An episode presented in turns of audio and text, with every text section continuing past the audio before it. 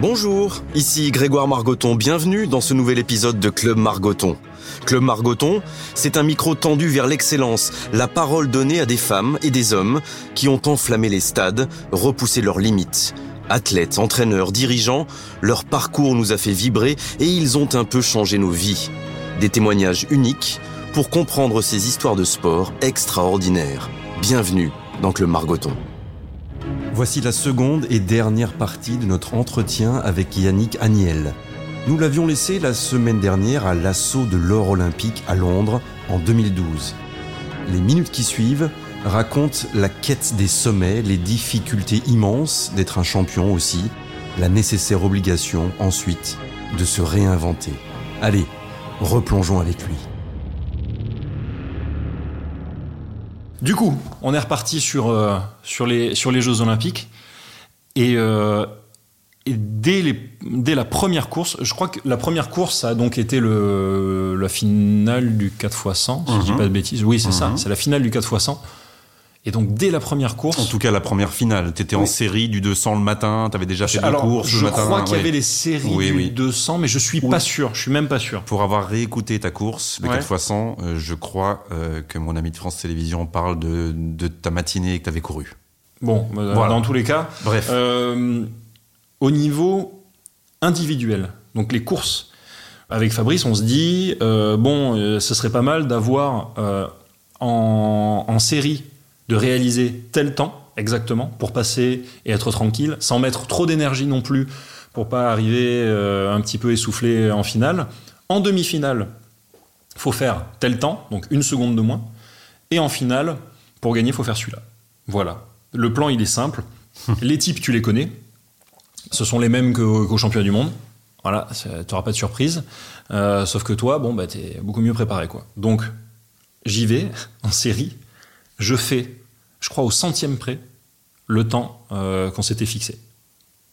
En finale, en, demi-finale, pardon, je fais au centième près le deuxième temps qu'on s'était fixé. Là, tu te dis, les étoiles, les- c'est bon, quoi. Les, les- ce, que, je disais tout à l'heure, les planètes sont alignées, il peut rien m'arriver, quoi. C'est un truc de malade. Il y a la finale du 4x100. Je me suis dit, bon, bah là, euh, il est temps de, tout mettre, quoi. Ça a été une débauche d'énergie. Et c'était un truc de malade. C'était un truc de malade parce que on est arrivé, donc faut bien se mettre dans le crâne que à ce moment-là, on n'a jamais gagné dans une euh, compétition vraiment en bassin de, de 50 mètres, le truc euh, officiel, grandiloquent, etc. On n'a jamais gagné euh, de médaille euh, d'or internationale. On, on passait toujours pour les Galactics, tu sais. On avait la meilleure équipe, mais on n'arrivait jamais à, à gagner, quoi. Et on est parti, notamment parce que depuis un an, Fabien Gillot, qui était le capitaine de l'équipe de France et donc qui avait pris en main ce relais, arrêtez pas de répéter. Écoutez, les Américains et les Australiens ils s'écharpent entre eux par médias interposés s'ils veulent. Vous, mettez pas euh, d'énergie inutile là-dedans. Nous, on va faire notre truc dans notre coin. On va s'amuser, puis advienne que pourra. Voilà. On va tout donner, pas de regrets, et puis euh, voilà, ça va être fun, et puis après on verra. Et, donc on arrive en chambre d'appel de ce 4x100. faut s'imaginer que la moyenne de notre équipe, qui est un peu cassée par Clément, qui est un peu plus petit que nous, mais bon, la moyenne dans la salle, ça doit être entre 1,95 et 2 mètres, avec des types qui font tous euh, 100 kilos ou plus et qui se tapent sur les pecs, tu vois. euh, ambiance un peu tendue. J'avais mis pour l'occasion des baskets, euh, les, les baskets qu'on nous avait filées qui étaient un peu euh, surcompensées, tu sais, et je me grandissais. Donc tu faisais 2m10. Voilà, donc j'étais à peu près à cette taille-là, et puis tu sais, j'essayais de regarder, euh, tu vois, sérieux, euh, les mecs, jouer un peu à l'intox, quoi. Et en fait, on avait une équipe géniale, parce que ce soir-là, il y avait Fabien, donc, qui était vraiment le capitaine d'équipe et qui arrêtait pas de nous répéter Allez, on n'a rien à perdre, on va tout donner, on n'a rien à perdre, on va tout donner. Il a peut-être le répété 50 fois, tu vois. et euh, à côté de ça, on avait Amaury Levaux, qui était bon le trublion de l'équipe, un peu le, le pit, qui est le mec qui détend complètement l'atmosphère. Tu sais, quand tu le regardes, tu te dis, mais à quoi ça sert de stresser, quoi, tu vois? Quand on peut être aussi bon que lui et, et être aussi détendu, c'est génial. Donc ça nous permettait de relâcher un petit peu. Il y avait Clément, qui était en mission, donc qui était assis sur sa chaise, le regard euh, fixé, tu sais, euh, en train de trembler, en se disant, euh, voilà, il, il faut lâcher le pitbull, quoi. Et puis moi, euh, très sérieux, donc on, on formait vraiment un groupe en se disant, mais on est quand même parti sans se mettre de pression, en se disant, bon voilà, finale olympique, ok. Mais je pense que Fabien et même Amaury en avaient tellement vécu et on avait été tellement déçus, notamment par rapport à, 2008 où on s'était fait damer le pion à quelques centièmes de seconde près euh, par les Américains, que là, il, voilà, il, avait compris le truc, il a dit les gars, no stress, on va voir ce qu'on peut faire et, on donne tout.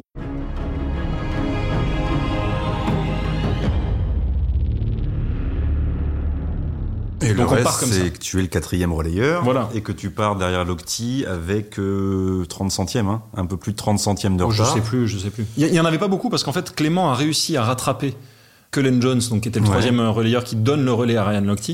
Il l'a vraiment bien joué, il l'a vraiment rattrapé et, euh, en fait on plonge à peu près en même temps donc avec Ryan Lochte et Ryan fait une, une, une, phase, si tu veux, sous-marine, voilà. De 13 mètres. dantesque. Toi de neuf, euh, mais et, moi, et moi, euh, rien du tout, tu vois. Donc en fait, je me reprends un mètre et demi directement, mmh. et là je me dis, oh, bon, il va falloir sortir les bras. Et, c'est vraiment, j'ai cette pensée-là en me disant, bon allez, maintenant, faut sortir les bras. Et tu sais, euh, ce genre de course-là, c'est très très bouddhique en fait. Tu sais très euh, j'aime pas trop cette expression de dire que tu es dans la zone et tout mais mais c'est vraiment euh, cette impression là d'être vraiment en, dans une, une sorte de, de, de, transe euh, quasi méditative, tu vois ou qui met les choses au ralenti, qui met tes choix au ralenti, qui te donne l'impression de te donner du temps. Tout à fait, tout à fait et et d'être concentré. En fait, je dis que ça se rapproche de la méditation parce qu'en fait, c'est quand même le but de la méditation. Tu vois, tu es tellement concentré sur un objet en particulier que tout le reste n'a plus d'importance. Alors sur quoi tu te concentres sur cette première longueur ou Sur mes bras. Sur mes bras. Toi, pas sur l'optique. Et tu le vois pas en plus. Je suis pas sûr hein, que tu le vois. Enfin, en fait, je suis, je suis juste à côté, mais au retour, je, je, le vois, je vois à peu près où il est parce que mes lunettes sont transparentes, mhm. même devant, sur les côtés, etc.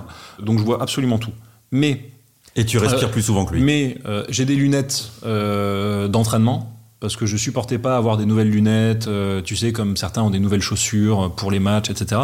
Moi, j'aimais bien être dans le confort de ce que je connaissais et être certain que mon matériel à ce moment-là euh, me claquerait pas entre les doigts. Tu vois. Et ces lunettes-là, il se trouve qu'elles étaient, euh, bah, elles étaient usées et du coup, il y avait de la buée, donc du coup, j'y voyais pas grand-chose quand même. donc elles étaient un peu rayées, un peu de buée, etc. Je n'y vois pas non plus très bien. Et en fait, c'est tant mieux parce que ce que j'ai appris au fil, au fil des années, c'est que c'est en te concentrant sur ta course à toi que tu fais ta meilleure course. C'est pas en, la calquant par défaut parce que tu la maîtrises pas sur quelqu'un qui est devant, qui est un peu derrière, etc. Si tu es un peu derrière, c'est pas bien grave, faut s'en tenir au plan. Donc c'est ce que je fais. Je pars à fond, j'essaie de le rattraper euh, autant que possible. Et en fait, cette course-là, contrairement à ce que les images peuvent faire croire et, ce que les gens euh, un peu néophytes en natation peuvent, peuvent penser, elle se joue sur euh, le virage et la deuxième phase, justement sous-marine, qu'on appelle donc coulée en natation. Cette deuxième coulée-là, je l'ai travaillée au quotidien et dans mes rêves pendant un an, non-stop, pendant une saison entière, ce que je te disais, donc justement, euh, vraiment on faisait que ça. Et là, à ce moment-là, je me suis dit, tu vois, c'est là où justement, je vais pas me faire avoir. Et donc, je, je fais ce virage, cette coulée qui, franchement, à la caméra, est pas impressionnante, par rapport à Lochte à côté, qui est, voilà, qui est un monstre. Mais en fait, là où d'habitude, il, reprend pas voilà, c'est ça. Là où lui me reprenait un mètre, mhm. ben là, il se passe rien. Et en fait, je reste dans son sillage. Et comme en vélo, si tu veux, tu as un peu un effet d'aspiration. Et donc, comme je reste dans son sillage, petit à petit, petit à petit, je le remonte et je me sens remonter. Lui, il pioche vraiment à la fin et, euh, et je me vois même passer devant euh, lui. Mais à ce moment-là, je me dis, faut pas que je m'arrête parce que peut-être que de l'autre côté, euh, je le vois pas, mais il y a peut-être les Australiens, il y a peut-être les Russes, il y a peut-être n'importe qui et qui vont toucher en premier. Donc, je touche la plaque aussi fermement que possible. Tu regardes les potes et là tu comprends. Exactement. J'ai jamais vu le temps. Mhm. Si ça se trouve, on n'est toujours pas champion olympique. C'est une vaste blague qui se passe depuis euh, depuis 9 ans. Et en fait, on a fini deuxième. Mais non, non, ouais, je, les regarde et je comprends de suite quoi. Je comprends de suite et, euh, et derrière, derrière, ça a été assez chouette, mais on, on est quand même resté concentré. C'est ça, comme j'allais dire, ce bonheur collectif ne se fait pas au détriment de ta performance individuelle qui commence à peine dans ces Jeux Olympiques. Comment tu restes dans le dans, ton tunnel de concentration et d'objectifs Par nécessité, parce que je savais que ce 4 x 100 mètres là, c'était un peu le, la transformation de l'essai qui est euh, parce qu'on est quand même un, sport individuel donc si tu gagnes pas en individuel c'est un peu la cerise sans avoir le gâteau tu vois Je me rappelle être rentré à ce moment-là, donc j'étais en chambre avec Clément Lefer, donc il faisait partie lui aussi du relais, hein, donc de ce soir-là. On rentre, il doit être une heure, une heure et demie du mat, quelque chose comme ça. Et euh, tu sais, on remonte la couette sagement. Et puis allez, bonne nuit, hein, champion olympique. Hein, voilà, avec, tout ce que tu peux imaginer de, les, entre les médias, euh, le contrôle antidopage, la cérémonie, euh, euh, voilà, ça c'était un truc de dingue. Et on, on, se remonte la couette, on dit allez, voilà, bonne nuit. Au bout de cinq minutes, euh, tu dors. Tu dors Non, non. Je me rappelle avoir fermé les yeux et avoir en fait cette sensation, en fait, mais l'intérieur de mes paupières était blanc, aveuglant. Tu sais, comme s'il y avait des, un feu d'artifice à l'intérieur de, de, ma cervelle et être incapable de dormir directement. Mais quand bien même on arrive à... Et l'encadrement est important à ce moment-là ouais, ou pas bien du sûr, tout. Est-ce qu'on vous donne comme aux joueurs de foot, hein, le petit somnifère autorisé qui peut permettre de récupérer euh, Non, Parce non, on que c'est très compliqué l'adrénaline Non. que tu as mis dans ce, dans ce moment-là pour euh, retrouver le sommeil et, et régénérer tout non, ça. mais peut-être que ça aurait été une bonne idée. Peut-être que ça m'aurait permis de, de, de durer euh, plus longtemps à, à un certain niveau sur cette semaine-là. Pourquoi pas? Encore une fois, j'étais j'étais vraiment concentré parce que je savais que j'avais plusieurs j'avais plusieurs épreuves. J'étais très content, hein, mais je pouvais pas me permettre avant d'avoir au moins réussi ce 200 mètres nage libre, je pouvais vraiment pas me permettre de dévier de de ma course. Donc je continuais à manger euh, riz euh, haricots verts, tu vois, euh, à essayer de, de, dormir, de récupérer un maximum. Et puis derrière est arrivée donc la, la finale du, euh, du 200 mètres. Que tout le monde va aller revoir en écoutant ce podcast sur Internet, où tu pars en tête et où tu arrives en tête et à aucun moment euh, tu laisses le moindre espoir à ceux qui sont autour de toi. J'ai Euh, eu, être euh, dans la zone, ouais. j'ai entendu que tu n'aimais pas cette, euh, cette expression, mais cette C'est pas course-là, très joli. cette course-là, elle est quand même assez extraordinaire, non? Ouais. Ouais, ouais. ouais, oui, elle est extraordinaire à plusieurs titres. Premièrement parce que, et, et j'ai eu pas mal de chance là-dessus aussi, Sun Yang, donc le chinois, fait un départ que je qualifierais, euh, sans être politiquement correct, de dégueulasse, euh, Mhm. vraiment. Donc en fait, je prends directement euh, les rênes de la course comme prévu. Et pour être très honnête, pendant 150 mètres, donc sur 200, je suis d'une facilité. Je me sens vraiment, mais tu sais, oh, facile quoi.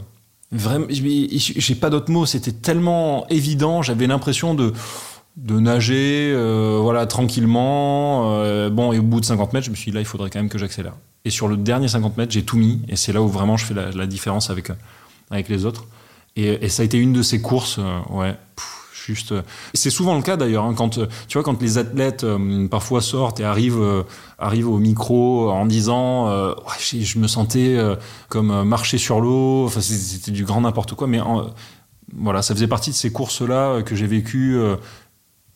Je peux les compter vraiment sur le bout des doigts euh, euh, dans ma vie où tout était facile parce qu'on l'a tellement répété, on l'a tellement travaillé à l'entraînement, comme un musicien qui jouerait ses gammes et qui arrive en concert et derrière qui, a juste à partager cette émotion, tu vois, avec le public, etc. Mais là, c'était pareil, quoi. J'avais tellement travaillé mes gammes que qu'il me restait juste à mettre ce supplément d'âme et, euh, et, ce jour-là, c'est arrivé, quoi. C'est arrivé et ça a été une, ouais, ça a été, ça a été juste hallucinant, hallucinant. Et derrière, quand même serrer la main de, de François Hollande en, en slip. Ce qui, ce qui arrive pas à tout le monde, euh, faut se le dire. Tu sais, ruisselant. euh,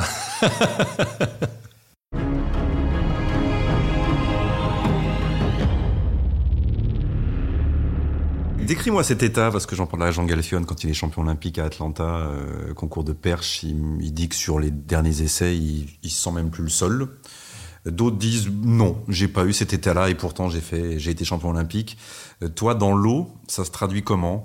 Euh, C'est cette euh, forme de méditation que tu évoquais tout à l'heure, c'est de se dire oh tout va bien, j'ai même plus à réfléchir à ma technique, tout va bien, je vais chercher comme il faut, l'angle de l'épaule il est bien Mhm. comme j'ai travaillé, la coulée elle est parfaite, le virage il est parfait. tu penses même pas à tout ça? Non, Tu penses même pas à tout ça? En fait, tout te vient très naturellement. Tu vois, encore une fois, pour reprendre la métaphore du, euh, du musicien, est-ce qu'un pianiste, quand il arrive au concert, il se dit alors est-ce que ça c'est un fa dièse ou euh, tu vois? Non. À aucun moment donné. Il va se dire alors attends là machin. Il est juste en train de vivre le truc. Et nous c'est ce qui nous arrive aussi. Le but c'est de Euh, plus se poser de questions et de ouais. faire. ouais juste. Mhm. ouais. Juste arrêter de arrêter de penser et faire.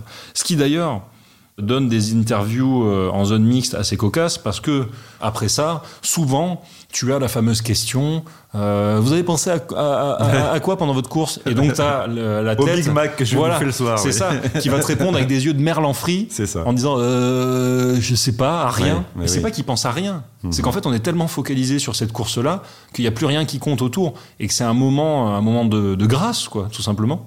Alors je te dis ça, pour cette course-là, ça a été le cas.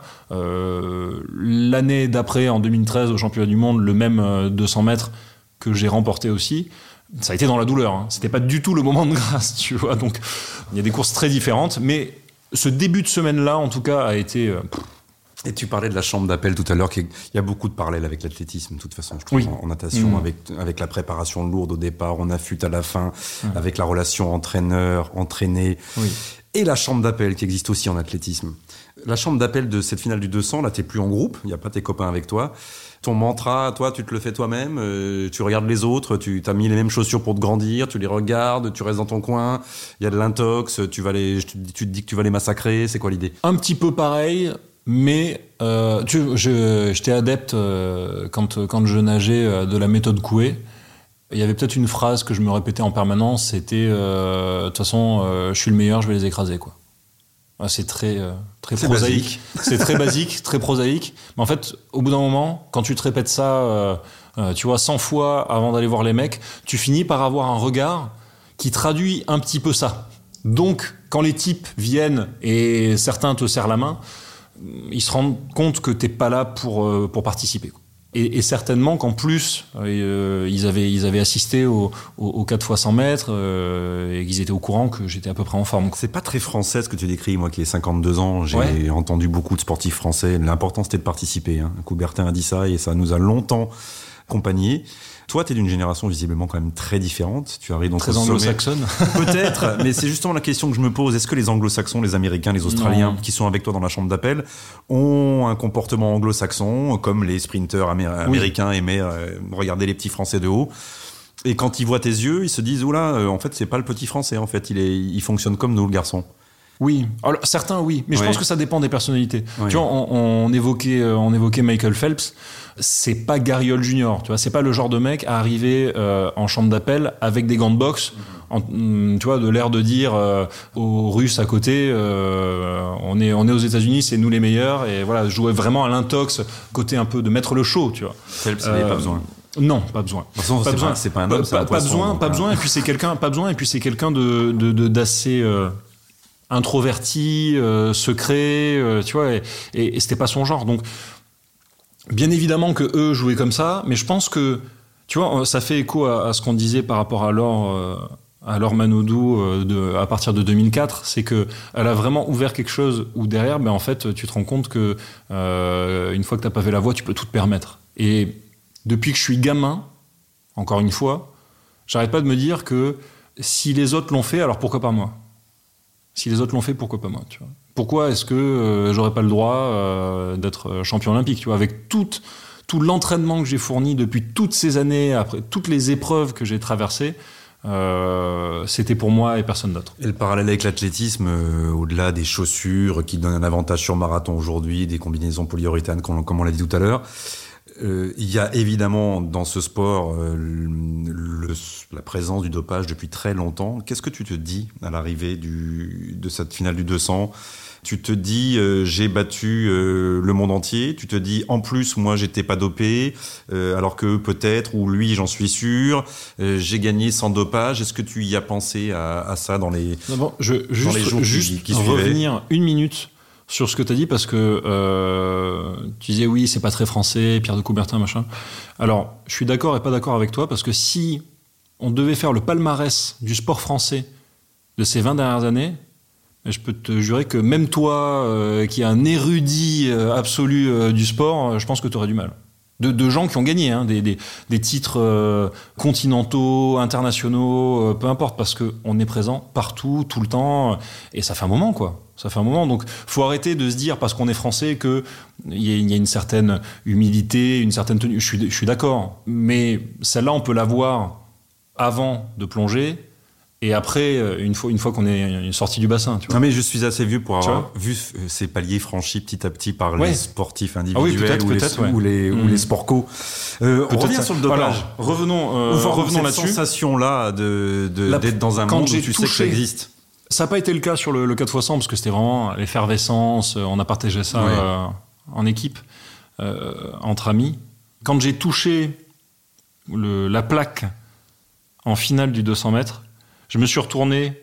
La première pensée que j'ai eue, c'est Oh, j'aurais pu accélérer un peu avant, en voyant le temps, en me disant le temps est démentiel, mais j'en ai encore, j'ai l'impression d'en avoir sous le coude. Et ensuite, je me suis dit mais euh, mais en fait, euh, on peut le faire sans être dopé. On peut y arriver sans être dopé. Et c'est pas normal de, de penser euh, comme ça, j'en ai conscience. hein. Mais on est tellement formaté à se dire, euh, à travers la presse à scandale, que. Ou pas un scandale d'ailleurs ou- que ça existe. Ou, ou- ou pas à scandale, que ça existe. Mais Mm. je dis presse à scandale euh, vraiment avec. euh, et je, je- je- je pèse mes mots parce que. Notamment en natation, après, euh, une fois que, que l'or est tout gagné, euh, même, même si d'autres personnes euh, gagnaient, on préférait titrer sur les déboires euh, des uns plutôt que sur les succès des autres. C'est pour ça que je disais ça. Et le dopage euh, en fait partie, quoi. Cette espèce de, un peu de parano euh, ou pas d'ailleurs, hein, un peu rémanente, tu sais, euh, latente dans le. Tu sais forcément qu'il y en a. Tu sais forcément qu'il y en a euh, dans les bassins. Après, en tant que sportif de haut niveau, tu peux pas te permettre d'être parano et de perdre de l'énergie au point de te dire, quand tu es sur le plot, celui-là à côté de moi, il est chargé comme une mule, celui-là à côté de moi euh, aussi, voilà. Non mais on, on on ça a beaucoup, ça a fait jaser, ça a beaucoup fait parler cette, euh, cette phrase de, de Bien Camille. sûr, bien sûr. Mais en étant tout à fait honnête, un, bah, il a raison. Mhm. Ça devrait pas être le cas d'avoir un type comme ça à côté de toi. Je crois que c'était encore plus présent en 2016 que- qu'en 2012. Mais dans tous les cas, j'y pensais pas et, euh, et c'était peut-être de la, naïveté un petit peu forcée parce que dans tous les cas, dopé ou pas, je, je, je voulais être meilleur qu'eux. Voilà. Tu n'y penses pas peut-être parce que toi tu as gagné. Tu Oui, ne t'es bien jamais, sûr. re- tu Ah, jamais on est- retrouvé non, dans, on est- dans- on est- on est tout à fait d'accord. dans la situation de celui qui fait deuxième, On est tout à fait d'accord. troisième et Et qui, qui, voit- reçoit sa médaille par FedEx euh, et 20 à qui, euh, euh, à qui on chante pas la Marseillaise et Mhm. à qui euh, il n'y a pas les sponsors derrière. Enfin, c'est gravissime. hein, euh, on, est- on- est, on est d'accord. Et et je- et je suis un peu comme, euh, si tu veux, comme Martin Fourcade. Je suis un peu d'accord avec Martin. Je, je pense qu'on n'est pas assez sévère, tout simplement. Je, pense- je pense qu'il y a un moment donné, quand un type se fait choper, euh, Nandrolone, euh, PO et compagnie, une fois dernière. c'est pas, euh, que le mec avait un rhume et qu'il a Mhm. pris un Fervex, tu Mhm. vois. Euh, Il y a un moment donné, il faut arrêter de déconner. En plus, il y a deux maintenant flacons, tu vois. On a, on a les flacons, on a le, le- le- le sanguin, on est capable de démonter des gros points. Finalement. Pas en sport. Oui. Il y a déjà des secondes chances, tu vois. Ouais. Et il y a un moment donné, tu peux pas te permettre de dire, euh, je veux dire, euh, c'est non, c'est trop, c'est trop. Et, et sachant que le, alors, ça fait très euh, extrême hein, de dire très manichéen, de dire ouais, je suis pas pour la seconde chance, etc. C'est pas ça. C'est juste de, de de se dire qu'on est moins, on est moins tolérant vis-à-vis de gens qui vraisemblablement euh, sont quand même euh, pas dans le droit chemin. Alors après, certains te diraient, euh, tu vois, des Ben Johnson, etc. J'en sais rien, moi, ils l'ont pris pour sortir, tu vois, du, ghetto, sortir leurs parents de la misère, etc. Chacun a une bonne raison, mais il faut quand même établir un, un cadre. Et le problème, c'est que bien souvent, et encore plus aux Jeux Olympiques, ce cadre-là, il est politique. Et qu'à partir de là, ça devient très compliqué. Qu'est-ce que tu fais, euh, tu vois, du cas de la Russie, où tu sais qu'il y a euh, donc avéré un dopage étatique, mais qu'il y a forcément donc des athlètes euh, qui euh, sont clean, euh, et tu vois, et qui ont envie aussi de défendre leur chance, etc. Jusqu'à quel point est-ce que c'est une sanction? Quelles sont les bonnes sanctions? Euh, C'est très compliqué. Ça demande, euh, mais je trouve qu'on est quand même pas assez sévère et que ça devient parfois trop, euh, tu vois. Sans citer d'époque, de gens et de lieux, est-ce que on t'a proposé Non, de te doper? Non, jamais. Non, non, jamais. Jamais, jamais. Il y a eu une, il y a eu une période où, euh, dans les années 2007, je dirais, euh, je dirais, ouais, c'est- je dirais que c'était aux alentours de 2007. Je sais pas si c'était de, de- on va dire de 2006 à 2008. Où on a quelque part, je ne sais pas exactement les, termes exacts, mais dépénalisé la, créatine, mhm. l'usage de la créatine. Et derrière, on a vu certaines personnes gonfler, tripler de volume, mais c'était autorisé. Et ça m'est arrivé d'en prendre une fois parce que dans le groupe, c'était le nouveau truc qui arrivait, et il fallait absolument, parce que sinon, tu n'avais pas les mêmes, armes, les mêmes armes que les gens à côté. Et donc, j'en ai pris une fois. C'est vraiment le seul truc où, pour moi, euh, voilà, ça s'apparentait à quelque chose de, qui était euh, de l'ordre du, et tu l'as fait, tu l'as fait en conscience. Euh... Ben, c'est pas que je l'ai fait en conscience, c'est que ça, avait, jeune, ça, avait, ça, avait, une tronche. Bah, déjà, j'avais 15 ans, et puis, ça. et puis, ça avait une tronche de, de protéines, quoi. Mhm. Tu sais, c'était une sorte de pot de protéines euh, vendue en pharmacie aux États-Unis. Euh. Et en fait, j'ai pris ça une fois, et ça m'a fait des crampes tellement horribles que j'en ai pas dormi de la nuit, et j'ai dit plus jamais je touche à un truc pareil. Et j'en étais au point même où J'étais pas du genre à peser mes aliments euh, au gramme près. Tu vois, j'étais pas. Comment il s'appelle euh, le type qui justement a perdu en finale face à Yannick Noah euh, Tu sais, qui était vraiment. Lui, c'était vraiment un robot. Matt Ouais, Matt mm-hmm. Le mec, tu vois, vraiment, c'est la première fois, non, mais qu'on professionnalisait à ce point la pratique, ce qui a des effets très bénéfiques. Mais moi, j'avais toujours ce truc de me dire j'ai presque l'impression que c'est pas naturel, tu vois. Et même quand je prenais des, vitamines euh, B euh, ou des acides aminés, des trucs comme ça, euh, qui sont donc des compléments alimentaires que tout le monde prend, tu vois, j'avais l'impression que euh, je trahissais un petit peu qui j'étais, tu vois. Donc, donc je le faisais pas tout le temps, je le faisais peut-être pas, tu vois, correctement comme il fallait. J'ai grandi dans une famille, si tu veux, où mes parents rapidement m'ont posé la question en me disant, écoute Yannick, est-ce que tu préfères être champion olympique te doper, pas pouvoir te regarder dans une glace, ou est-ce que tu préfères être deuxième? Et la réponse, est, tu vois, elle s'impose d'elle-même. Jamais j'aurais accepté, je me serais défenestré, quoi. J'aurais pas pu me regarder dans une glace, c'est pas possible. C'est pas possible. J'aurais jamais pu me doper. Jamais. Il y, a des choses qui m'ont fait du mal aussi. À un moment donné, euh, tu vois, où on était dans, cette. Euh, dans cette dynamique-là, après les Jeux en 2012, euh, il y a eu toute une période, donc en hiver, où on arrive, re dans cette période indoor, là, tu sais, en bassin de 25 mètres, où à ce moment-là, on éclate euh, record d'Europe, record du monde, mais parce qu'on est en fait dans la, dans la suite logique de notre forme euh, olympique. Mhm. Et là, je sais pas qui, euh, même si j'ai ma petite idée, voilà, des journalistes un petit peu véreux, frustrés de, du monde du sport comme il y en a parfois, commencent à parler de dopage, soupçon de dopage, tu vois. Et je leur avais répondu rapidement, les gars, le seul truc que vous trouverez dans mes veines, à mon avis, c'est du Nutella, tu vois. Quatre tartines tous les matins, mais euh, le reste, euh, je sais pas, c'est pas mon truc, tu vois. Et malheureusement, je l'ai un peu prouvé euh, avec avec l'art et la manière, puisque les années d'après, du coup, les performances étaient moins au rendez-vous. Donc, donc les gens se sont rendus compte que voilà, je, je trichais pas, toi, c'était pas mon truc. T'étais sérieux deux mois avant les compètes avec le riz, le poulet et les, et les haricots verts. Et le reste du temps, tu mangeais des hamburger. Exactement. Ouais, exact. Oui, oui, oui, tout à fait. Et même, et même juste avant. Et ouais, ouais. tu les as tous essayés. Pas de marque. je les ai, ouais, ouais, vraiment, vraiment. En plus, euh, en ayant été aux États-Unis, etc. Mais même juste avant, même, même juste avant, tu vois, en, 2013, mhm. euh, euh, non, fin, fin 2012 trois jours avant de, de, de, de nager mon, mon, 400 mètres. Faudrait, faut pas que je le dise. J'espère qu'il y a des enfants ou des athlètes, des champions en devenir qui, qui écoutent pas euh, ce podcast, mais euh, j'ai mangé trois jours d'affilée euh, les fameux hamburgers, quoi. Trois jours d'affilée. Donc il y a un moment donné, quand tu quand es prêt, tu sais, c'est un peu comme Usain Bolt qui va manger ses nuggets avant mhm. sa finale du 100 mètres. Tu vois, mhm. quand t'es prêt, t'es prêt.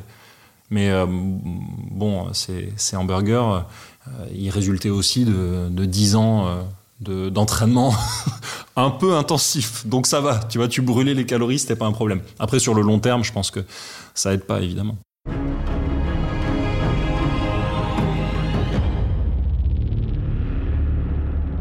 Pendant l'entraînement, tu, parlais d'arriver à ne presque plus penser à rien pendant un 200, pendant une finale, pendant une course, pendant les 2-3 heures dans la flotte. Euh, là, en revanche, tu as le temps de penser Ah oui.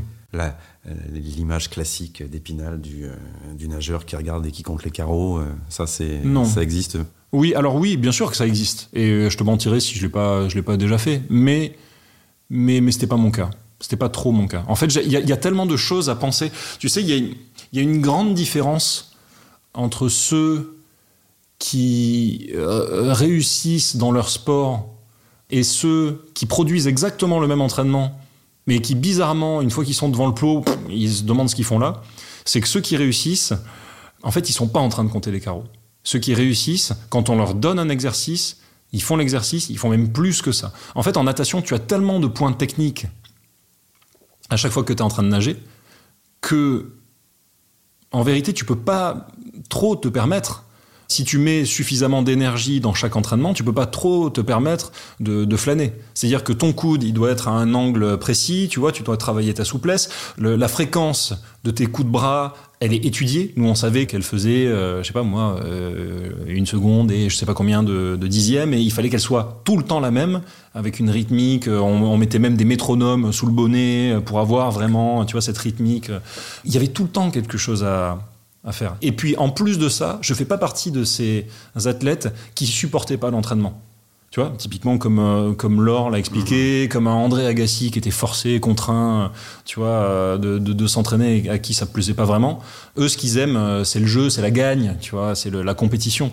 Mais le reste, ça les bottait pas trop. Moi, j'adorais l'entraînement. J'adorais l'entraînement parce que justement, chaque entraînement était une occasion de jouer, de jouer et et euh, dans le gros, dans le cœur de, ces sessions-là, tu avais souvent ce qu'on appelle des séries euh, en, natation, euh, qui sont des exercices dans lesquels tu vas faire, je sais pas moi, peut-être 4 fois 100 mètres, 3 fois 400 mètres, je sais pas, n'importe quelle distance. Et tu as toujours un mec qui part à côté de toi. Et ce mec-là, il fallait pas qu'il arrive premier. Donc, donc si tu veux, entre à la fois le jeu, le plaisir d'être euh, de nager quand même parce que j'adorais cette sensation tu vois de, de glisse cette sensation de d'être une sorte de hors bord un petit peu tu sais qui qui fait des ricochets euh, euh, sur l'eau c'était un bonheur. Et puis c'est cet aspect purement technique où franchement si tu t'y mets t'as pas le temps je m'ennuyais pas euh, vraiment à l'entraînement. Là, tu me parles d'athlètes de haut niveau, de ceux qui sont forts à l'entraînement, ceux qui aiment le jeu, ceux qui aiment les finales, ceux qui aiment la gagne. Tu as une définition du. Il y a un champion, il y a une façon d'y arriver dans n'importe quel sport, tu, tu, penses, avec le recul maintenant, où il n'y a pas de règles, il y a des champions, il y a des euh, destins, il y a, y a de l'inné, de l'acquis inégalement répartis. Ça, c'est une certitude. Ça, c'est une certitude. Il y a, il y a de, il y a de l'inné et, de l'acquis. Et, euh, et, je suis bien placé en ce moment, je pense, tu vois, à force d'écriture toute la journée pour me rendre compte que, bon, bah, il y a des Victor Hugo et puis. Euh, et puis qu'il faut acquérir. et puis, et puis, et puis, donc c'est ça le truc. Si tu veux, il y a un cadre. Il y a un cadre à avoir. Il y a un cadre de vie, il y a un sérieux et il y a un travail à fournir au quotidien tu peux être doué, tu peux être le mec le plus doué du monde. Si tu travailles pas, t'arriveras à rien. J'en ai connu, hein. Des mecs qui étaient bien plus doués que moi, même euh, gamin, tu vois. Quand on repart dans les années où j'avais, euh, tu vois, 10 ans, etc., où on jouait en régional, euh, des gamins qui, étaient censés, mais alors, être mille fois plus doués que moi, mais je sais pas, peut-être moins, de sérieux, moins de travail, pris ton moins, de, moins de cadre. C'est le travail qui, qui l'a fait la différence. C'est aussi c'est le cas de tout le monde. Des, comme tu l'as toujours dit, des tu le disais tout à l'heure, des rencontres, un choix d'un club plus qu'un autre. Je, euh, pense, et c'est ce que je disais, je pense qu'il y a un cadre. Et je pense qu'il y a des règles. Tu sais, c'est les fameuses euh, règles à respecter. Euh, quand tu tapes sur, sur Google top 10 de comment être un bon athlète de haut niveau, ça m'étonnerait qu'il y ait écrit boire du whisky 2 mhm. litres tous les jours. Tu vois. Mhm. évidemment qu'il y a un cadre, évidemment qu'il y a des règles que tu dois respecter. Évidemment que dans ce cadre-là, une fois que euh, tu es un asset, on va dire, tu as cette partie euh, mentale, psychologique qui compte, et dans cette psychologie-là, tu as besoin, et là ça dépend à ce moment-là de la personnalité des gens, mais d'un équilibre. C'est pour ça que euh, certains aiment bien faire la fête, pour décompresser. C'est pour ça que certains aiment bien euh, passer du temps en famille. C'est pour ça que certains ont besoin de hobbies à côté. Moi, c'était mon cas, tu vois, avec les lectures, avec euh, jeux vidéo, avec plein de choses. Mais ça, c'est très personnel. Mais euh, malgré tout, je, pense que le travail, c'est le, le point cardinal. Tu vois, je n'ai pas encore de gosse. Hein. Pas encore de gosse. Mais si déjà, je le forcerai jamais à faire de la natation que ça soit clair entre toi et moi. S'il choisit, ça sera lui, lui qui choisit. Mais peut-être qu'il nagera bien, peut-être qu'il sera doué, euh, j'en sais rien. Mais, mais ce que je lui, je pense que ce que je lui inculquerai en premier, c'est vraiment le, le, le, fait d'être sérieux, d'être appliqué, et que c'est comme ça que ça fonctionne. que c'est comme ça que ça fonctionne. Ce, ça, c'est. T'en parleras à Cristiano Ronaldo. Tu es plus proche de, de, lui que moi, je pense qu'il te répondra à peu près la même chose. Je le rencontre régulièrement.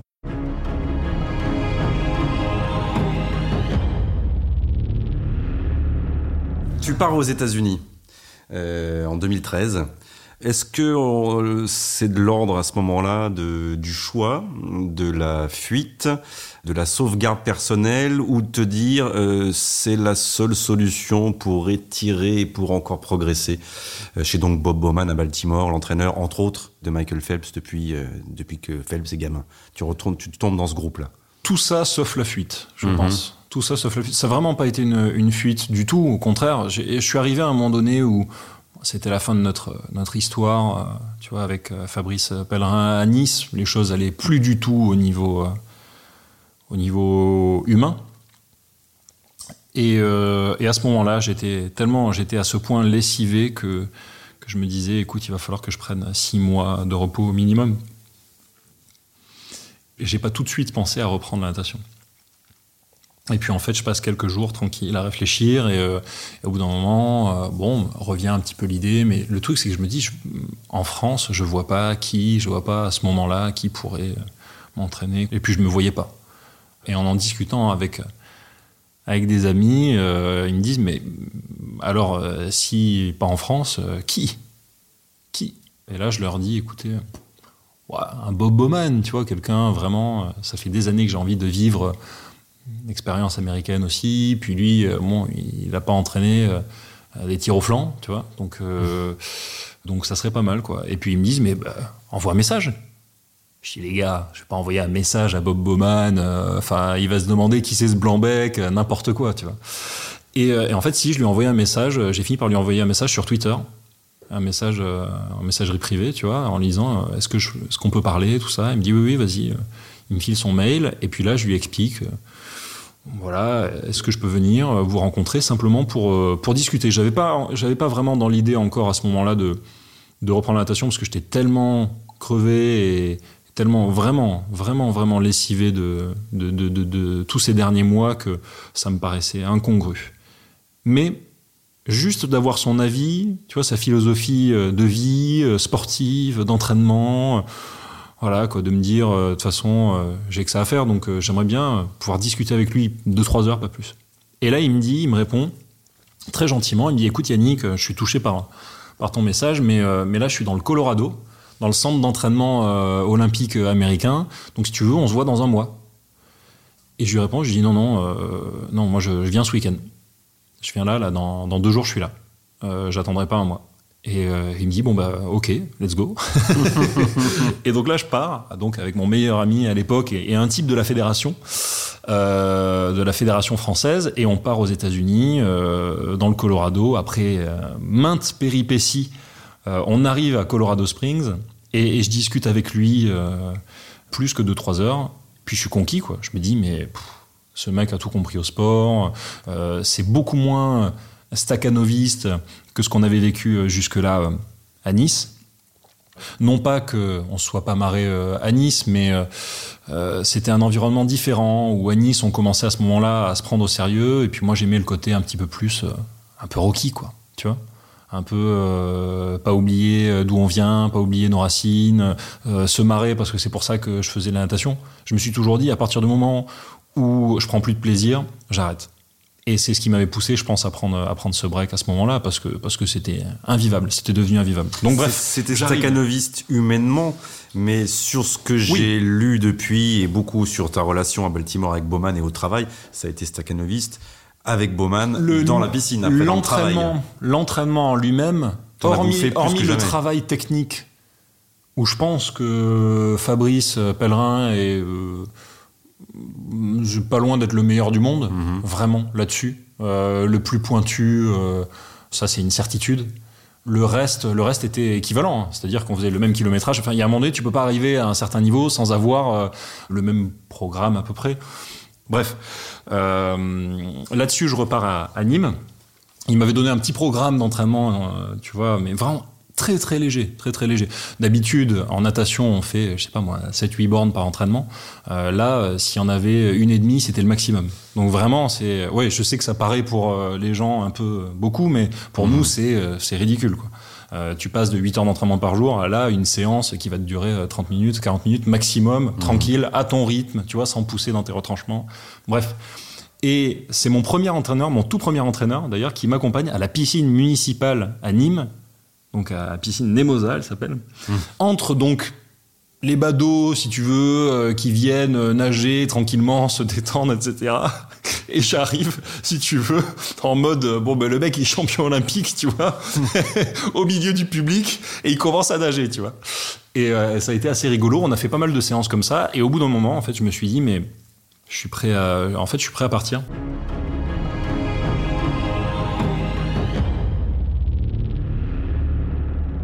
Et donc je suis parti comme ça, et, euh, on a fait tout cet été-là, euh, donc avec un groupe euh, incroyable de gens à très très haut niveau, de, toutes les nationalités d'ailleurs. Hein. Michael qui venait à ce moment-là un petit peu, Connor Dwyer qui était un de mes adversaires, de mes principaux adversaires, avec qui voilà on est on est amis très proches maintenant. beaucoup beaucoup de gens différents. Et en fait, au fur et à mesure des journées, à chaque fois que je, venais à l'entraînement, je disais à Bob, écoute, je euh, je sais pas si je vais participer au, championnat du monde parce que bon là, tu vois, on est à quelques semaines. Euh, j'ai loupé euh, le temps que je me remette vraiment à la natation. J'ai dû louper un mois et demi. Mmh. Donc tu te rappelles de ce que je te disais mmh. sur une semaine? Là, j'ai dû louper un mois, un mois et demi d'entraînement à deux mois des championnats du monde. Enfin un truc, voilà, personne aurait, personne aurait repris. C'est juste pas possible quoi. Tu passes à la saison suivante. Et en fait, entraînement après entraînement, je disais à Bob, écoute, pourquoi pas le, relais en fait? Pourquoi pas s'ils si, si, acceptent euh, que je vienne dans le relais 4 x 200, tu vois, pour aider. Alors je sais pas si je serai au niveau, mais pourquoi pas le relais? Le lendemain, je reviens, je dis, mais écoute, euh, je me sens bien, pourquoi pas le, le 4 x 100, tu vois, s'ils si, acceptent que, parce que je m'étais, qualifié, évidemment, dûment, euh, voilà. Je dis, bon, pourquoi pas le 4 x 100 Puis après, je lui dis, mais quand même, pourquoi pas l'individuel? Parce que finalement, quitte à y être, ce serait idiot de pas faire le, le 200 mètres, tu vois. Euh, et au final, euh, j'ai fini par lui dire, bah, écoute, euh, non mais je vais y aller, mais je vais y aller pour de vrai, quoi. Et on est parti comme ça, à Barcelone, donc en 2013, au championnat du monde. Et ça s'est très bien passé. Alors, le, ça a été un petit peu tendu, comme tu peux imaginer, dans les couloirs, si tu veux, à, raser un petit peu les murs, parce que bon, il y avait, Fabrice, hein, de l'autre côté, avec qui on s'était écharpé, si tu veux, par médias interposés sans jamais se parler vraiment. Il y a même une fois, on s'est retrouvés tous les deux dans l'ascenseur. Tu sais vraiment le, la scène de film. Tu vois la scène de film, tu te dis mais c'est pas possible, c'est pas possible. Et bref, je pense qu'il m'en voulait énormément à ce moment-là. Il a essayé de me faire virer à peu près de tout, hein, de, mon club, voilà, de la fédération, de mes sponsors. Et donc ça a été une vraie guerre. Je pouvais pas le, je pouvais pas laisser passer ça quoi. Et je pouvais pas ne pas gagner et ne pas répondre. Ça servait à rien de répondre dans la presse parce que ça aurait fait qu'envenimer euh, une situation euh, et voilà et donner à boire et à manger à des gens euh, qui n'étaient pas là pour le sport. je voulais répondre juste avec le chrono quoi. Donc on, fait ce, ce 4 x 100 donc qui est voilà en, début de, programme. À ce moment-là, je suis pas dans la forme de ma vie, donc c'est pas moi qui suis dernier. Et celui qui a pris le rôle de, de, quatrième et donc de, de, magicien de ce relais à ce moment-là, c'est Jérémy Stravus qui a fait un, parcours incroyable. Moi, j'ai fait un temps, écoute, euh, j'ai fait le temps. et, donc déjà, bim, euh, première médaille euh, champion du monde. Ok, bon, ça déjà, c'est sécurisé. Et derrière arrive le 200 mètres. Dans la difficulté totale en série, dans la difficulté encore plus totale en demi-finale, on arrive à quelques, à quelques heures de la finale. Je viens en amont euh, pour m'échauffer. Tu sais, en fait, on a un échauffement d'une heure à peu près, un, peu moins, hein. j'abuse un petit peu, peut-être 30-40 minutes avant dans le bassin, puis derrière, euh, on va se retremper, histoire d'être toujours chaud euh, avant, avant la course. Et donc là, je vais dans le bassin, et le bassin est gelé. Mais alors quand je te dis gelé, c'est que j'en frissonnais. En fait, j'étais incapable de me réchauffer en nageant dans ce bassin-là, et j'étais accompagné à l'époque de mon Jésus portoricain, puisque Bob Bowman était, euh, si tu veux, à la tête de la délégation américaine, donc il pouvait pas décemment s'occuper d'un Français. Mhm. Et donc il m'avait dit, écoute, euh, voilà, il y a ce, type-là, Fernando euh, Canales, tu vas hyper bien t'entendre avec lui. c'est un type génial, plein de bonnes ondes, etc. Et effectivement, bah, c'est devenu mon, papa américain, quoi, avec qui encore des contacts très souvent. et vraiment, C'était un type d'une telle sagesse, d'une telle bonté, et avec tellement de bonnes ondes que ça s'est passé, mais cette semaine a été extraordinaire. Et donc, bref, je suis dans le bassin, je suis frigorifié. J'ai froid. J'ai vraiment, mais alors, mais non, franchement, froid, c'est un euphémisme. Je suis, mais gelé, quoi.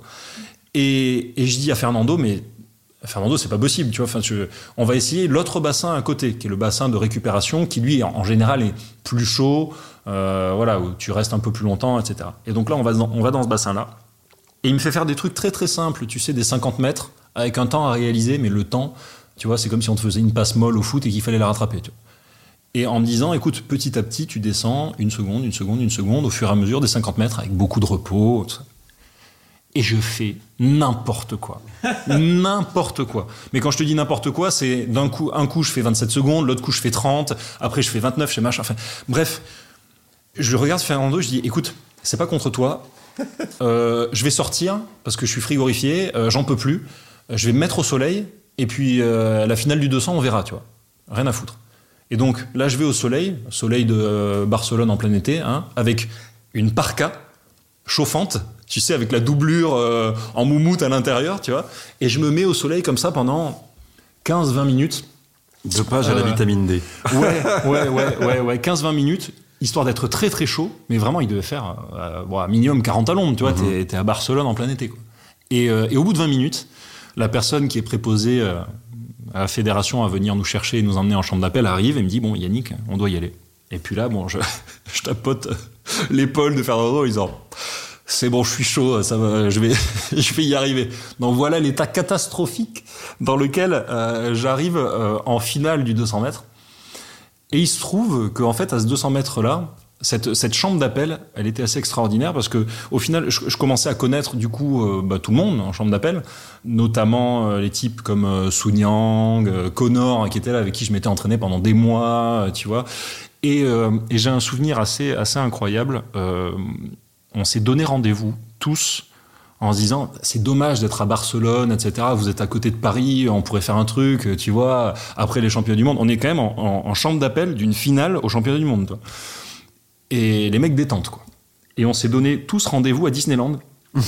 Euh, en disant bon on en reparle après la course parce que là ouais, oui, ça fait chier il faut qu'on aille nager mais bon on en reparlera après la course tu vois et, euh, et on est parti comme ça euh, derrière les plots quoi et donc c'était assez euh, assez cool et puis à ce moment là bon bah là je je pars avec la même stratégie euh, pas le même niveau de, forme physique ni le même niveau technique mais en tout cas avec la même même stratégie euh, qu'en 2012 qu'aux Jeux Olympiques. Je prends les, les, les rênes de la course rapidement, j'essaie de l'étouffer dans l'œuf et, et, de, et de partir encore plus fort sur le deuxième 100 mètres et, j'arrive à tenir, euh, je sais pas comment, jusqu'au bout. Et à ce moment-là, je, pense que c'est la première et, dernière fois que je me suis autorisé, euh, après une course, à faire un peu le, le kéké, c'est-à-dire à, hurler, euh, à m'agenouiller, parce qu'il y avait toute ma famille qui était quand même là pour, euh, pour me soutenir, tu vois, c'était un gros truc. Je pouvais pas finir deuxième, je pouvais pas me ramasser et prouver notamment à Fabrice que j'avais tort, tu vois, c'était juste pas possible. Et donc ouais, j'en ai vraiment bien profité. En plus, il se trouve que, et en 2012 et en 2013, on était quand même à côté de la France, et notamment à Barcelone, la moitié du stade était française. Donc, euh, donc ça a été un moment euh, fabuleux, puisque le, le- la reine était en bête, tu entends public? Alors, oui, mm, ça dépend des courses. Quand, quand tu es en pleine course, tu, tu y fais pas trop attention. Quand tu es sur un 4x100, par exemple, bah, en fait, tu as le temps de vivre trois fois la course, et sachant qu'en fait, euh, tout le monde est chauvin, bah, tu as, euh, tu t'entends pas quoi. J'ai, souvenir, euh, notamment, euh, notamment à Shanghai et à, et à Londres euh, aussi en, en- en 2012, d'avoir à, presque à crier dans les oreilles de Clément et de Fabien Ouais. quoi que ce soit pour que pour qu'on s'entende en fait. Donc donc c'est vrai que ouais non le, le public est très important. Pourquoi derrière, après 2013, ça, ça a moins fonctionné? Bah, déjà, ça commençait à, à moins fonctionner parce que j'étais sur les rotules, hein, j'étais fatigué. J'étais très très fatigué. Derrière, je suis reparti donc euh, m'entraîner cette fois-ci pleinement une année aux États-Unis. Je suis désolé de te couper. Oui. Tu dis que tu es fatigué, tu as 21 ans. En 2013. Oui. 21 ans. Euh, quelqu'un qui connaît pas le sport ou les exigences peut se dire mais ce garçon, s'il est fatigué à 21 ans, il a le droit de faire une coupure, il a le droit de s'arrêter, Ouais. de se dire bah tiens, effectivement, je reprendrai avec à nouveau un, un cycle comme tu l'évoquais tout à l'heure difficile, mais pourquoi ne pas faire de coupure et, en là profiter que- pour t'écouter un peu? Parce qu'on n'avait pas le droit de s'écouter à Nice. Parce qu'on n'avait pas le droit de s'écouter. Parce qu'on écoutait que Fabrice. On écoutait que Fabrice Pellerin. C'est, c'est- le, le problème, c'est ça. Et je, et je pense que, pour le coup, je le cible lui, lui parce que c'est mon, expérience personnelle. Mais je pense que les athlètes euh, en France et les couples entraîneurs-entraînés sont trop nombreux à être sacralisés parce qu'en fait, on met absolument toute euh, la pression et tous les rôles sur les épaules de l'entraîneur. Et l'entraîneur, c'est à la fois euh, le technicien, le pote, le parent, euh, parfois le kiné, n'importe quoi. Enfin, c'est du grand n'importe quoi. Euh, J'arrive aux États-Unis et là, je comprends qu'en fait, on peut avoir. euh, on peut avoir un assistant coach, qu'en fait euh, le kiné il est sur le bord du bassin, il regarde, tu vois, enfin euh, tout est fait euh, pour que les rôles soient partagés et puis surtout qu'on puisse avoir une hauteur de vue différente et qu'on puisse prendre du recul parfois aussi sur la relation qu'on a avec certains athlètes ou en France ça agit parfois comme un vieux couple si tu veux. Quand ça fait 10 ans, ça fait 15 ans qu'on est ensemble, tu te vois pas partir parce que ça va être un déchirement, parce que ça a toujours fonctionné comme ça. Et d'un autre côté, tu sais quelque part que tu as besoin de, de changement. Donc c'est, vraiment pas évident. C'est étonnant le parallèle avec l'athlétisme. Hmm. Quand tu me parlais de Fabrice Pellerin, qui est le plus technicien que tu as eu, euh, j'ai l'impression d'entendre Marie-Jo qui me parle de Piacenta. qui J'ai parti- exactement qui est le même parti, parcours John que. Smith, chez John Smith à Los Angeles, à un Ouais. moment de sa Mm. carrière qui est à peu près le même que le tien. Euh, Et tu sais, tu sais, alors tu sais, j'ai, euh, pas une, une culture euh, sportive euh, euh, vraiment extraordinaire, mais du coup, je, je savais pas tout ça par rapport à Marie-Jo. Et en fait, un jour, j'assiste à un dîner de gala où elle, elle prend la parole et elle, elle fait une sorte de petite conférence et elle raconte tout ça. Et en fait, là, devant mes yeux ébahis, défile ma vie. toute ma carrière, toute ma vie, toute ma vie. Mais on a vécu exactement les mêmes choses, exactement les mêmes choses, exactement pour les mêmes raisons. Et ça m'a, ouais, ça m'a, j'étais, j'étais fasciné, quoi. Et les mêmes distances en plus, de 100, 100, 4 fois 100. enfin, Oui, oui, c'est vrai. Ouais, c'est vrai. Non, mais c'est un, truc de malade. Vraiment, c'est un truc de malade. Et, euh, et ouais, et du coup, euh, bah, je l'ai remercié derrière parce que je me suis dit, mais je me sens beaucoup moins seul. Beaucoup moins seul. Et, euh, et je suis pas l'unique personne en France à faire ce constat-là. D'ailleurs, si on pousse le raisonnement beaucoup plus loin, dans cette espèce de couple sacralisé, ça mène à des, à des situations qui sont désastreuses. Euh, on, est dans notre, euh, on est dans notre période un petit peu euh, MeToo euh, en ce moment, etc. Les affaires qui sortent, t'as presque l'impression que c'est l'arbre qui cache la forêt. Quoi. Mm. Et qu'il y a une omerta malgré tout, mais parce que très souvent, ce sont les, les, les, les usages, les parents remettent l'enfant entre les mains de l'entraîneur en lui disant mais fais-en un champion coûte que coûte euh, tu vois en- et puis surtout c'est très euh, ouais tout ça c'est très secret quoi. Donc je pense que c'est pour ça que je disais je pense qu'il faut se prendre un petit peu moins au sérieux. Je pense que c'est important de d'être capable de prendre du recul et surtout en termes de management, euh, en termes de gestion de tes effectifs, de savoir céder aussi les responsabilités, de faire confiance à l'autre, euh, notamment euh, ça, pu- ça puisse être un assistant coach, euh, un corps médical, peu importe. Et ça, on est en train de l'apprendre.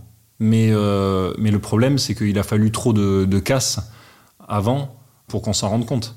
Donc, j'arrive aux États-Unis et là, il se passe une autre chose. Il se passe une chose très différente.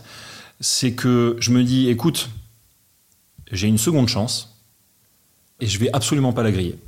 Je vais absolument pas la griller. Donc, en fait, je vais me donner à fond tous les jours. Il faut bien se rendre compte aussi qu'à ce moment-là, dans notre groupe d'entraînement, il y a 21 médailles d'or aux Jeux Olympiques. Euh, plus tard, encore plus, parce que Michael en aura ramené encore plus, mais il y a 21 médailles d'or aux Jeux Olympiques. Euh, on avait un, groupe où euh, un jour, une dame âgée arrive à côté de, de Bob Bowman, qui était donc sur le, sur le bord de la piscine, en train de nous donner des consignes, puisqu'on s'entraînait dans une sorte de piscine à moitié publique, à moitié privée. Et cette vieille dame, qui connaissait pas grand-chose à la natation, demande à Bob, euh, de façon tout à fait ingénue, mais vous pensez que, hypothétiquement, peut-être, un nageur de votre groupe aurait des chances d'aller aux Jeux Olympiques? Et, et là, Bob la regarde en pointant du doigt le groupe en disant il est champion olympique, elle est championne olympique, il est champion olympique, elle est championne olympique, il est champion olympique, tu vois, mais vraiment, mais on était, euh, sans déconner, presque une dizaine, quoi. Et la femme le regarde, tu sais, en lui disant, ah, ok. Et là, elle se barre. Vraiment rien à faire, tu sais. C'était, tu sentais que c'était par politesse qu'elle venait euh, poser la question, tu vois. Mais donc, ouais, on avait ce groupe-là. Moi, en étant un petit peu euh, compétitif et adorant l'entraînement aussi, arrivant aux États-Unis avec ce truc de me dire, j'ai j'ai pas le droit de j'ai pas le droit de, de, partir de l'autre côté de l'Atlantique et de pas me donner à fond en n'ayant pas euh, eu euh, si tu veux le réflexe de toutes ces années de me dire il aurait fallu que j'arrête il aurait fallu que, je coupe il aurait fallu que je prenne six mois un an ben, et ben je me suis cramé encore plus que ce que je l'étais et en fait de cette saison 2013-2014 je me suis tellement donné qu'il est arrivé un moment où je pense qu'on était en février ou fin février, début mars 2014. Et j'ai senti en me levant le matin, euh, en plongeant dans l'eau, que au lieu de pouvoir être à 100% de mon énergie, j'étais plus qu'à 70. Et que peu importe ce que je donnais, j'avais un plafond et mon corps était incapable de répondre. C'était pas mon, esprit, hein. je, je, voulais, mais, mais mon corps était incapable de répondre.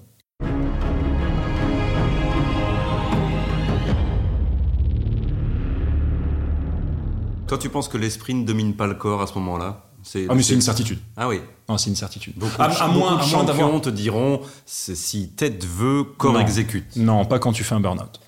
Pas quand tu fais un burn-out. Euh, pas quand tu fais un burn-out. Parce que là, c'est tout qui. Tu parles tout de burn-out physique ou aussi donc parce que physique aussi un peu je pense psychologique que, je pense à ce que, Je pense que tout est entremêlé. Je pense que tout est entrelacé. Mais euh, mais à ce moment-là, je comprends ce qui m'arrive et, euh, et la saison euh, hmm, j'essaie de tenir tant bien que mal et elle donne pas les, les résultats espérés sur des championnats d'Europe où je finis euh, troisième, tu vois, sur le 200 avec un temps euh, qui pour moi est vraiment euh, passable, pour être gentil. À ce moment-là, je dis à Bob, écoute, il faut que je sois pragmatique. Enfin, je peux pas continuer comme ça. on est à, on est à un an et demi finalement des, des jeux, tu vois, pas très loin. il faut que je rentre, quoi faut que je rentre en France parce que là, euh, si on continue comme ça, moi, je vais, je vais me cramer. Je vais me cramer. Parce que il se trouve aussi que aux États-Unis, euh, tu, euh, tu es responsabilisé énormément.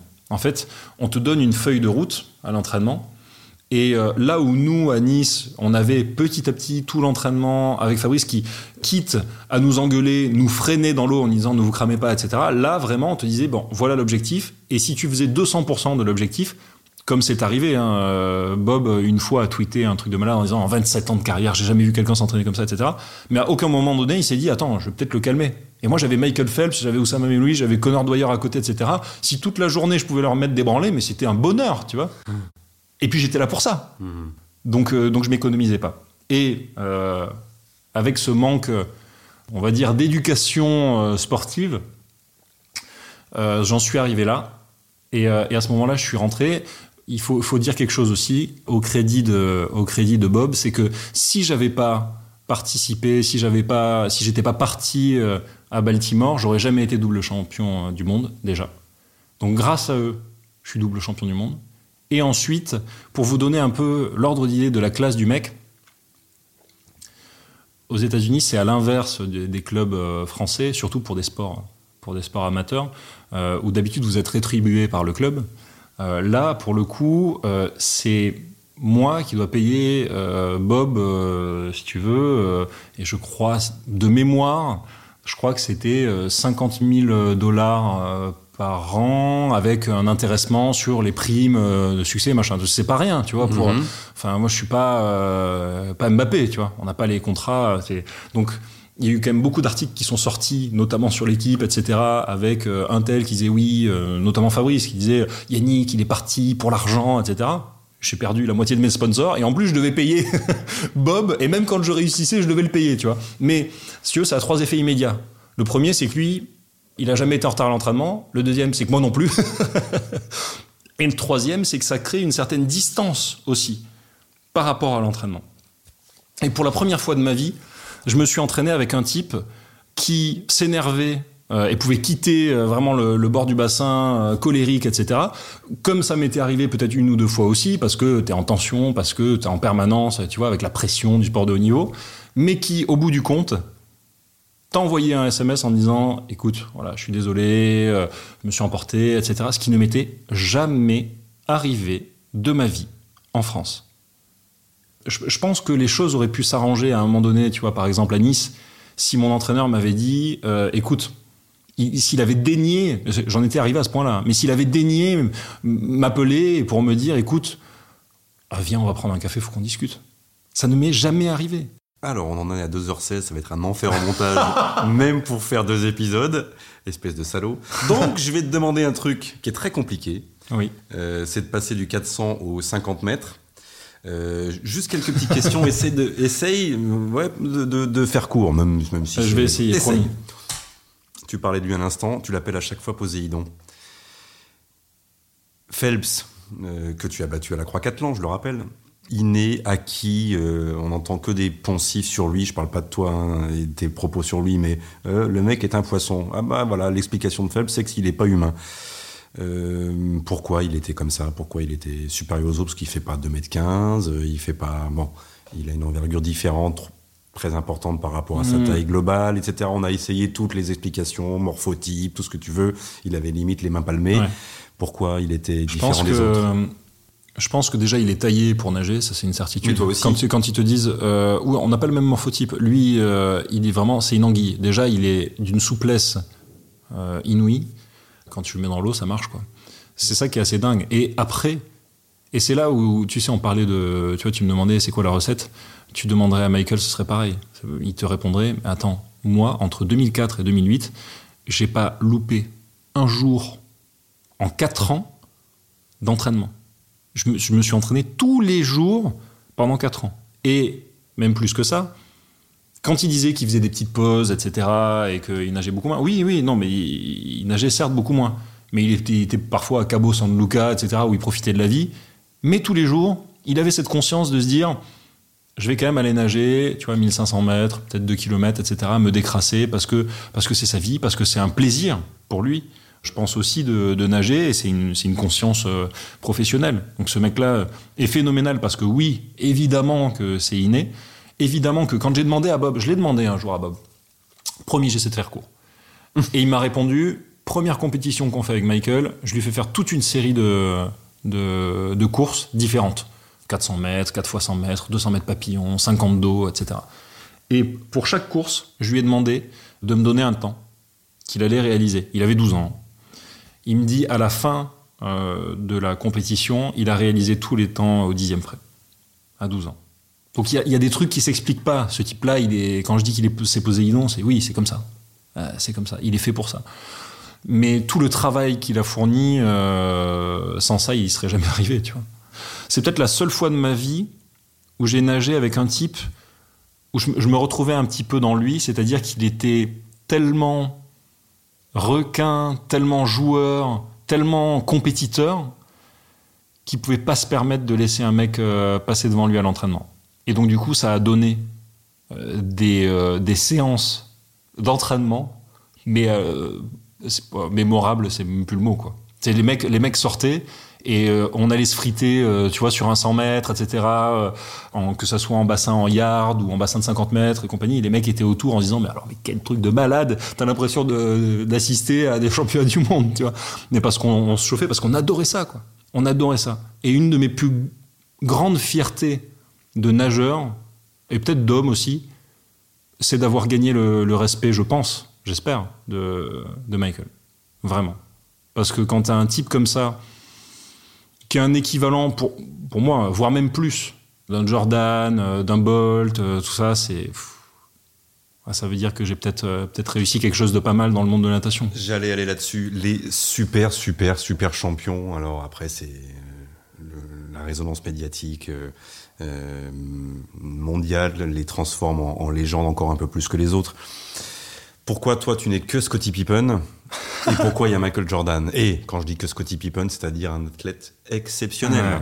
Voilà, pour le petit truc au-dessus, c'est c'est ce que tu viens de m'expliquer depuis 10 minutes, c'est une part dîner. Et, Euh, et- alors il y a ça, et puis il y a Oui, mais, mais alors c'est de l'inné dans la mesure où c'est un peu galvaudé parce que si, si, je suis Scotty Pippen, mais bon, à chaque fois que euh, euh, Bob euh, Bowman m'a par exemple confié que euh, si euh, Michael s'était pas présenté euh, sur le 200 mètres nage libre en 2012, c'est parce qu'il savait que j'allais gagner, tu vois. Mhm.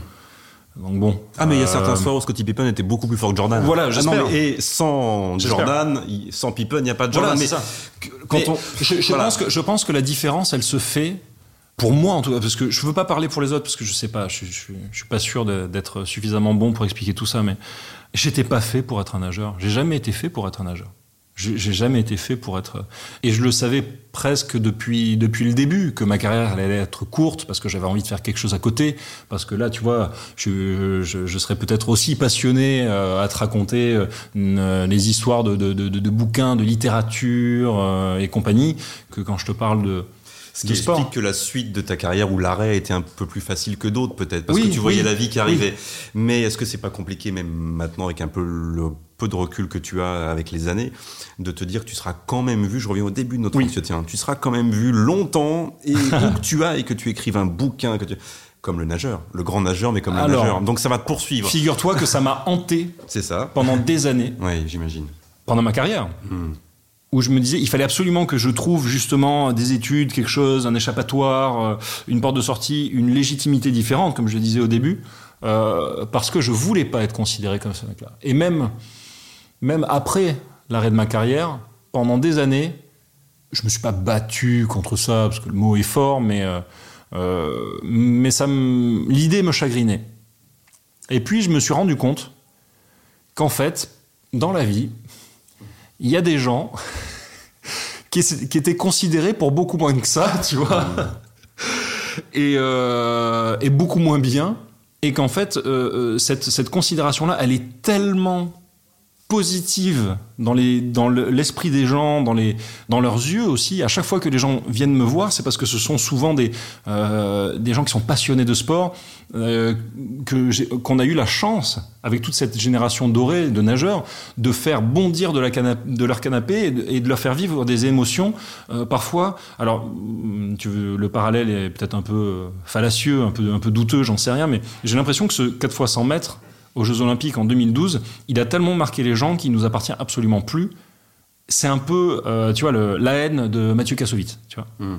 Un jour, je l'ai entendu dire ça, je me suis dit, mais attends, mais c'est pareil avec notre 4 x 100. En fait, ce film, il est tellement, il fait tellement partie de l'inconscient collectif, tu vois, qu'il appartient plus à son réalisateur. Mais c'est un poids dans ta tête pendant un moment, et avec Ça le temps ouais. l'expérience, ça devient un ah oui finalement c'est un c'est un bon moteur de ma vie. Puis tu C'est- alors, acceptes attends, d'avoir été ça et ça. Alors parce que peut-être parce que c'est un complexe d'infériorité Mhm. aussi par rapport à j'en sais rien. Et là, il faudrait que je fasse une, une psychanalyse par rapport au fait que j'ai toujours voulu faire de belles études, j'ai jamais pu les faire. Euh, j'ai toujours voulu, je me suis toujours considéré comme quelqu'un de peut-être plus éthéré, de plus euh, de plus littéraire. Ça s'appelle la maturité, jeune homme. C'est-à-dire que tu vas Ouais. vivre ta carrière de sportif en ayant l'image et l'envie profonde, mais l'image de l'intello.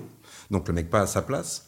Tu vas vivre le début de ta deuxième vie en ayant l'image du nageur, et puis tu es en train, dans ton discours là, de me, de me montrer que tu mets petit à petit les, les cases au, au bon endroit dans ta tête et que tu Bien sûr. que as digéré tout ça et que tu vas enfin être toi-même. Oui, oui, oui. Je vais être, je vais, je vais être moi-même. Et c'est et c'est Et déjà tu as été toi-même nageur et tu es toi-même aussi. Exactement. Voilà. Non, je, pense que, en fait, tu sais, souvent on me dit, mais euh, notamment par rapport à la fin de ma carrière, mais euh, les gens me disent, Eh, tu regrettes pas la fin je, Mm. je ne regrette absolument rien. J'ai une vie de dingue. Je, le pire dans ma vie pour moi, ce serait de m'ennuyer.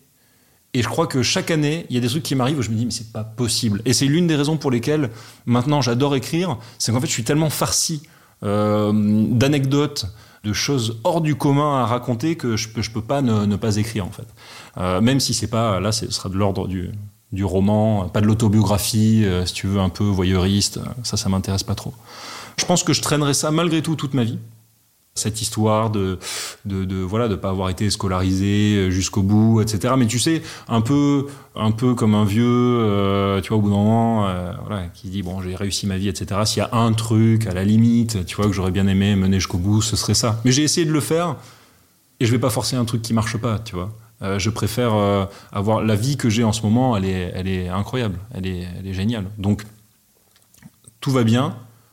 Le sportif Yannick Agnel, il, est à la bonne case. D'un autre côté, euh, on parle, tu vois, on de, lecture, d'écriture, surtout d'écriture. Champion olympique, c'est quand même euh, un sacré diplôme. Parce que à chaque fois que j'ai un projet, à chaque fois que j'ai quelque chose à raconter, quand je décroche le téléphone, il y a, quelqu'un au bout du fil euh, qui écoute et avec qui je peux faire quelque chose.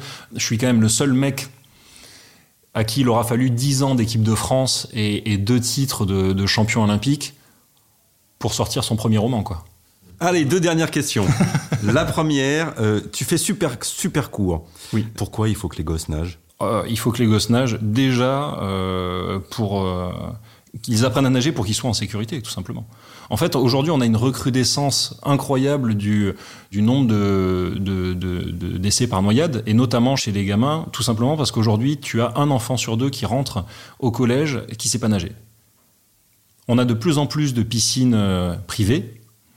On a des, on a des plans d'eau, on a, euh, voilà, euh, tu vois. Donc aujourd'hui, c'est important que ces enfants-là, à défaut de s'amuser et de devenir de grands champions, parce que ça c'est auxiliaire, puissent être en sécurité dans l'eau. Voilà, tout simplement. Pourquoi la natation française va moins bien en 2021 qu'en 2012 Question de génération il y a une question de, je pense, d'alignement des, mhm. pour le coup pas des planètes, mais des entraîneurs et des entraînés à un moment donné avec euh, avec toute une belle génération qui a été préparée aussi je pense, euh, par les instances fédérales qui, qui, ont fait les bons choix à un moment donné, qui ont resserré le, euh, la vis, tu sais, au niveau des, euh, au niveau des minima, qui ont forcé les mhm. gens à se professionnaliser. Euh, et là, on est dans un, dans un creux parce que euh, après 2016, tout le monde a, a quitté le navire. Enfin, les, les, les piliers de l'équipe de France, hein, mis à part, tu vois, Florent Manodou, mhm. par exemple. voilà, tout le monde a, tout le monde a, tout le monde est parti à la retraite. Donc euh, il faut leur laisser le temps euh, de se reformer, leur laisser le temps de faire leurs preuves aussi, de faire leurs preuves. Malgré tout, on a euh, d'éminents multiples champions d'Europe, des médaillés mondiaux, olympiques aujourd'hui dans l'équipe de France, qui défrayent moins la chronique parce que, bah, tu vois, l'année dernière, on était censé avoir des Jeux Olympiques, peut-être qu'il se serait passé des trucs chouettes, et là, on les a pas eus. J'espère que j'espère de tout cœur qu'ils nous montreront que voilà, ils sont cette, cette, cette, nouvelle vague. Et en tout cas, ils ont à cœur de, de le faire. Donc je suis pas, euh, je suis pas, je suis pas très très inquiet. Dernière question. Pourquoi quand je te vois, quand je t'entends, euh, j'y pensais hier encore et j'en parlais avec un collègue qui me dit mais évidemment, évidemment, t'as raison, c'est le même. On dirait Quentin Tarantino. non, pas du tout. Mais je vais te faire une remarque que je pense qu'on t'a déjà faite et si on te l'a pas faite, on aurait déjà dû te la faire. Dans l'histoire personnelle, le lieu où elle a commencé, physiquement un tout petit peu, dans le côté un peu décalé avec son milieu, même vraiment décalé avec son milieu, dans le côté grande réussite professionnelle dans son rôle de sportif, et dans la suite, lui a pas terminé, tu me fais penser Hugo Loris. Mais de façon incroyable. Il y en a beaucoup, beaucoup, beaucoup qui m'ont dit euh, physiquement. En plus, pour le coup, mais pas que on est niçois. Et eh oui, mais je te continue, là, continue, parce que physiquement, niçois, euh, bon, carrière, voilà, il est champion du monde et champion olympique. Il la ramène pas. Euh, il est un peu décalé dans le discours par rapport à son milieu. Euh, il est, voilà, il est calme, Je le connais, je le connais pas suffisamment pour savoir. Euh... Eh ben, faudra organiser une rencontre un jour. Ah mais alors, écoute, avec grand plaisir. c'est pas la première fois. Je crois que j'en parle avec quelqu'un, mais c'est vrai que c'est quelqu'un qui a l'air tellement euh, tu le dis, hein, posé, intéressant, euh, qui, a, qui, a, dû vivre des choses. Euh, enfin, c'est dingue. En fait, c'est presque affreux parce que quand tu vois son palmarès et quand tu le vois lui, tu te dis mais mais putain mais il a il a des trucs à raconter. Il va falloir. Euh, c'est les Rougon-Macquart. C'est les ouais, il prendra le temps comme toi. Il ne le dira pas tout de suite, mais il prendra le temps. J'espère, j'espère. les grands sportifs. Parce que ce serait chouette, ce serait chouette d'avoir son, son, point de vue vraiment euh, sur, euh, sur toutes ces années, sur tout ce qu'il a vécu. Euh, euh, déjà, un, je lui souhaite. Euh, le, le, voilà hein, que ça soit pas terminé que ça soit pas terminé et, et, de continuer à ce même niveau et puis derrière ouais ouais oui oui oui sûrement on organisera la rencontre alors là, ouais, il y a un autre type. Alors il se trouve que euh, pendant le, le, confinement, le tout premier confinement, j'ai traduit un, un, bouquin. Alors ça, ça arrivera plus tard, hein, certainement en même temps que le roman. Et que dans ce bouquin-là, on parle d'un type qui, pour la première fois, m'a fait penser à mon expérience personnelle euh, de l'archétype euh, du sportif, où on n'est pas très très nombreux dans ce club-là, mais euh, qui est au fond du bus et qui lit un peu ses bouquins, tu vois, dans son coin, souvent de philo, de trucs comme ça. C'est un type, c'est un, un, joueur de baseball qui s'appelle Ben Ogliver. Et c'est la première fois de ma vie, je me disais, mais waouh, en fait, encore une fois, je suis suis pas tout seul.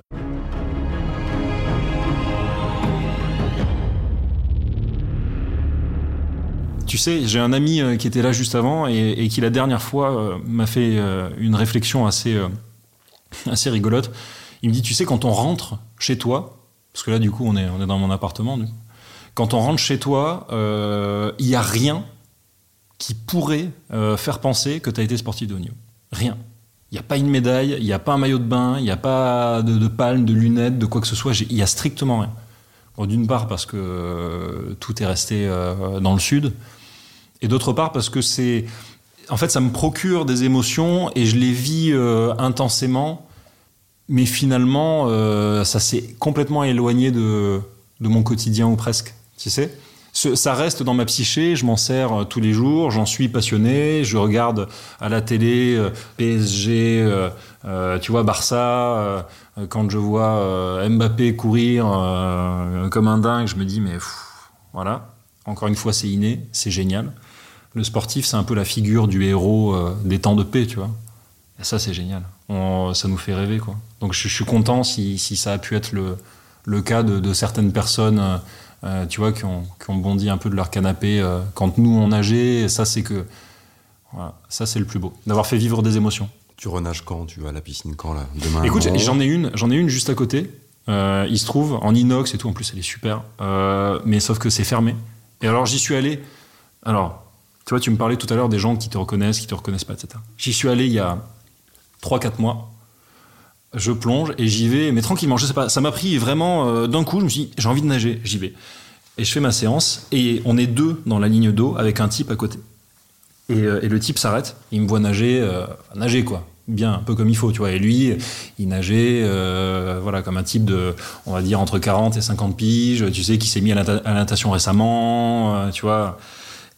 Je m'arrête au bout de quelques longueurs.